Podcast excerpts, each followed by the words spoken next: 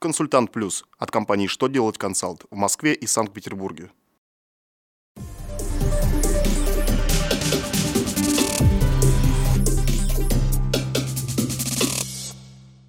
Для вас работает служба информации телеканала «Что делать ТВ». Вы смотрите новости в студии Екатерина Ремезова. Здравствуйте. Сегодня в программе как изменится предельная величина базы для начисления страховых взносов с 2015 года? Сохранится ли за организациями на ОСН обязанность по ведению бухучета? У каких граждан может появиться право на внеочередное получение соцжилья? Далее подробнее.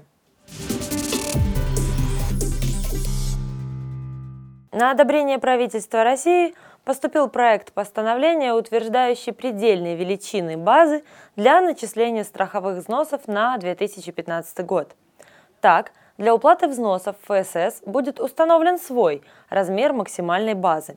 Он составит 670 тысяч рублей за каждое физическое лицо.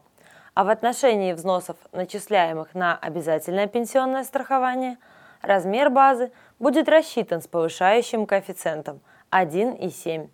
Поэтому в 2015 году работодателям придется начислять взносы в ПФР, пока облагаемый доход работника с начала года не составит 711 тысяч рублей. А суммы, превышающие эту величину, плательщики, не применяющие льготные тарифы, будут начислять в пенсионный фонд 10%. Так что нагрузка работодателей, выплачивающих зарплату свыше 52 тысяч рублей в месяц, в 2015 году вырастет. Госдумой принят на рассмотрение законопроект, предусматривающий поправки в законодательство о бухгалтерском учете. В документе предлагается отменить обязанность по ведению бухгалтерского учета для организаций, выбравших упрощенную систему налогообложения – в пояснительной записке авторы отмечают, что в зависимости от оборотов с 1 января 2013 года эти организации вынуждены нанимать бухгалтеров и нести дополнительные расходы в размере до 100 тысяч рублей.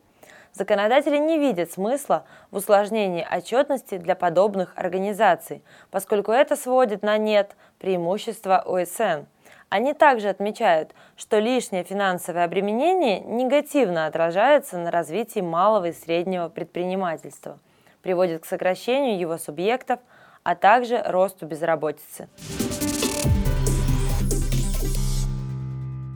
Минстрой России разработал проект поправок в статью 57 Жилищного кодекса.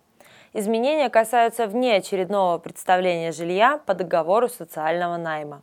Сейчас Право на это имеют лица, чье жилье признано аварийным, и граждане, которые страдают тяжелыми формами хронических заболеваний. Ведомство предлагает включить число внеочередников лиц, имеющих трех и более несовершеннолетних детей. Но при этом у первых двух категорий граждан будет приоритет над многодетными семьями. По мнению экспертов, ощутимых преимуществ для таких семей от реализации инициативы ожидать не стоит – из-за нехватки средств у муниципалитетов очередь на социальное жилье по-прежнему растягивается на многие годы. За время ожидания дети могут стать совершеннолетними, и семья просто утратит право на льготу. На этом у меня вся информация в этом выпуске. До встречи на канале «Что делать ТВ».